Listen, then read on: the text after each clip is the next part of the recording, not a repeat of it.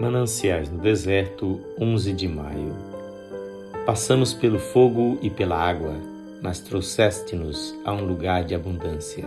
Salmo 66, 12. Embora seja paradoxal, só conhece o descanso a pessoa que o obtém através do conflito.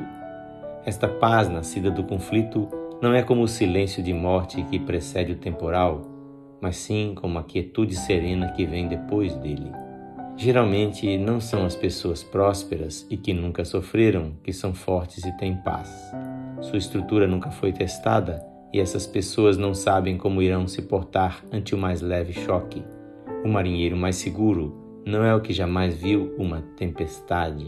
Este servirá apenas para serviços de bom tempo, mas quando um temporal se forma, vai para o posto importante o homem que já lutou contra a procela, que provou o barco, que ele conhece a incerteza do casco, a estrutura dos cabos, as patas das âncoras capazes de agarrar-se aos fundos oceanos. Quando a aflição nos aflige pela primeira vez, tudo cede terreno. As nossas esperanças, que a semelhança de gavinhas nos mantinham seguros, são arrancadas e o coração se abate, como a parreira que a tempestade arrancou da latada.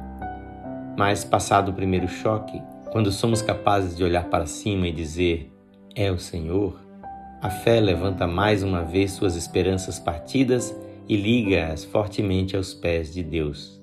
Assim, o fim é confiança, segurança e paz. Esta leitura do Mananciais no Deserto é feita por este seu amigo, pastor Edson Grando. Que o Senhor conceda a você confiança, segurança e paz.